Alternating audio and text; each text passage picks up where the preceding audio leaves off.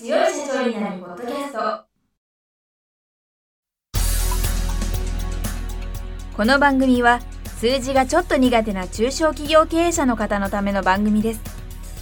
日頃から多くの経営者の相談に乗っている中小企業診断士と税理士の2人の対談形式で中小企業の現場の目線から専門知識を分かりやすく解説します。会社経営に数字を上手に活用していただくために会計税金融資などをテーマにお伝えしていきます。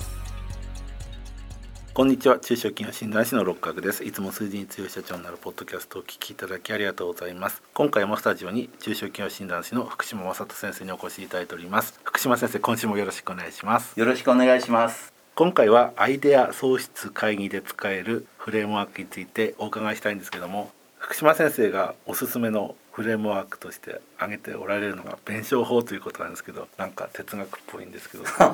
弁証法って哲学っぽいし難しそうだし私もすごい毛嫌いしてた考え方思考法なんですけどただある本を読んであこの弁証法ってやっぱり知っとく必要があるな役立つなっていう風なそんなこう思いを描いてそれから興味を持ってこう使うようになった考え方がこの弁証法というやり方なんですね。そのきっかけになった本ってどんな本だったかっていうと田坂宏さんというねソフィアバンクの代表をされている田坂宏さんが15年ぐらい前に「使える弁証法」っていう本を出してそれは私みたいなこの弁証法というものを毛嫌いしてたなんか難しそうだなと思っていた人向けにこう分かりやすく教えて解説した本があってそれを読んでからあこれ弁証法ってやっぱり大事だなと役立つなと仕事でも活かせるなとそんな思いでこうね使うようになった考え方フレームワークですね。でイメージとしては私ちょっとこれ分かりやすいのか分かりづらいのかあれなんですけど自分の目の前に分かれ道があると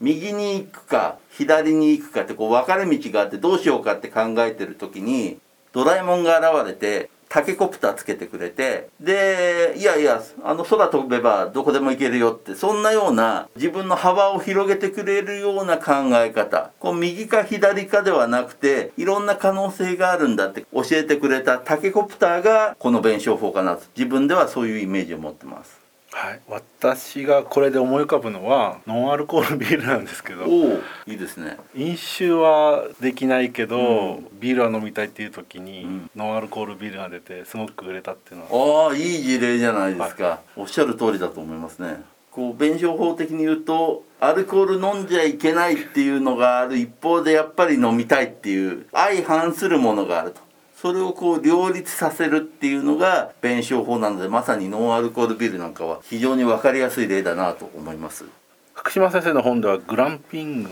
あそうですね、はい、今密でこうキャンプなんか流行りだったりします。キャンプに行きたいっていう思い私自身もあるんですけど一方でキャンプってなんか面倒くさそうだな大変そうだなっていう思いもあったりしますつまりキャンプに行きたいっていう気持ちとキャンプめんどくさいって気持ち。これをどうやって両立しようか統合しようかって考えた時にめんどくさくないキャンプだったらいいんじゃないか。そう考えると最近ではグランピングというね割とキャンプなんだけどまあお膳立てしてもらった。料理とか自分で準備する必要もない。テントも用意されてるみたいなそんなキャンプがあるのでグランピングなんていうのはまさに弁証法のいい例だなと思います。はいテーゼでもアンチテーゼでもない人テーゼを出すというなんか哲学っぽいそうなんですよね。哲学っぽく考えてしまうと嫌になってしまうのでできるだけこう哲学ではなくてこう実際のねノンアルコールビールとかグランピングとかそんな発想でイメージしてもらうと要は相反する矛盾したものを何かこう両立できないかってこう考えると新たなこう可能性がこう出てくる。それが弁証法のいいところかなと思います、はい、で次にお伺いしたいのがペイオフマトリックスなんですけど、はい、意思決定をするときにどれがいいですかっていうことで多数決で決めるっていうことではなくて効果とか実現性とかがどれくらいそれぞれいくつかの案があるときにあるのかなっていうのを見てそれで最も優れてるのはどれかなっていうのを選ぶ方法ということでよろしいんですか？はいそうですね。例えば会議をやった時にいろんな案が出てきたと。で A 案 B 案 C 案 D 案っていっぱい案がある中でどれを選ぶかっていう時に多数決で選べばいいかっていうと多数決っていうのはなんか良さそうだけれどもなんかこう説得力がない。もうちょっと説得力がある選び方がないかって考えた時に使われるのがペイオフマトリックスだったりあともう一つ意思決定マトリックスというのを載っけてるんですけれど書籍には載っけてるんですけれどもまあこういう方法を使うといいんじゃないかというところで本に載っけています。でペイオフマトリックスは効果が高いもの低いもの。実現可能性が高いもの低いものこういう切り口でいろんな案を整理する。それがペイオフマトリックスですね。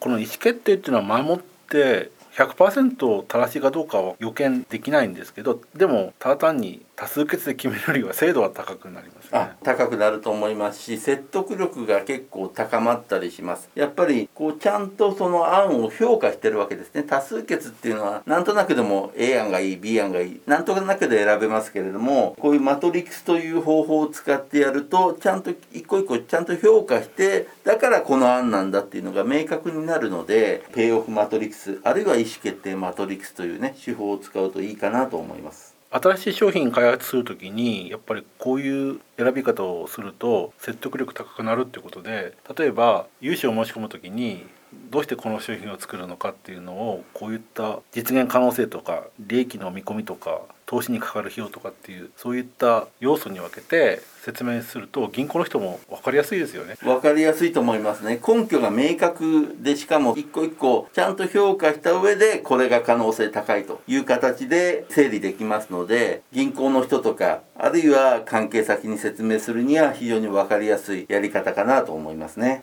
はい、ということで今回はアイデア創出会議で使えるフレームワークについてお伺いしました。またこの続きは来週お伺いしたいと思います。福島先生今週はありがとうございました。ありがとうございました。今回の対談はいかがでしたでしょうか？この番組では公開質問を募集中です。2人のキャスターに回答してほしいという質問はこの番組の配信ブログの「専用フォームで受付しています。ぜひお寄せください。またご意見ご感想も同様に専用フォームでお受けしております。配信ブログは検索エンジンで数字に強い社長と検索し最初に出てくるブログです。それでは次回もどうぞお楽しみに。